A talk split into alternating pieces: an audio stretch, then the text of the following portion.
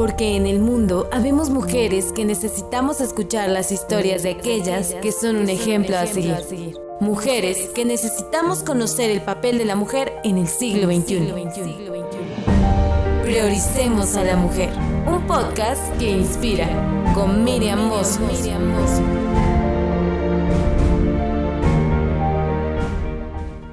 Hola, ¿cómo están? Bienvenidas y bienvenidos a una emisión más de Prioricemos a la Mujer.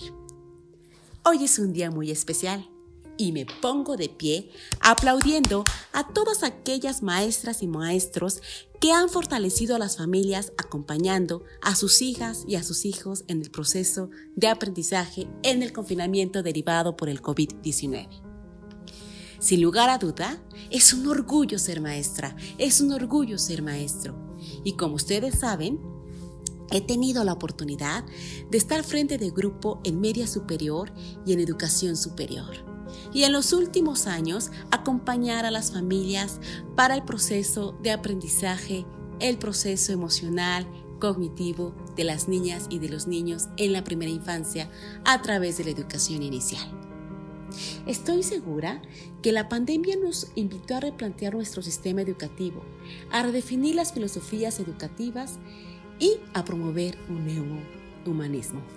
Pero estoy convencida que solo a través de políticas educativas integrales se disminuirán las brechas de desigualdad.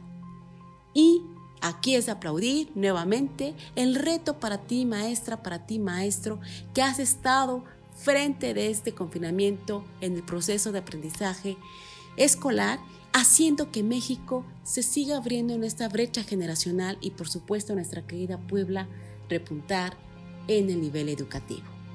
Muchas felicidades, mi reconocimiento y mi cariño. Muchísimas gracias por seguirme en Prioricemos a la Mujer. Ya saben que estoy en las redes sociales como arroba Miriam Hasta la próxima. Gracias por acompañarnos en este episodio de Prioricemos a la Mujer con Miriam Moss.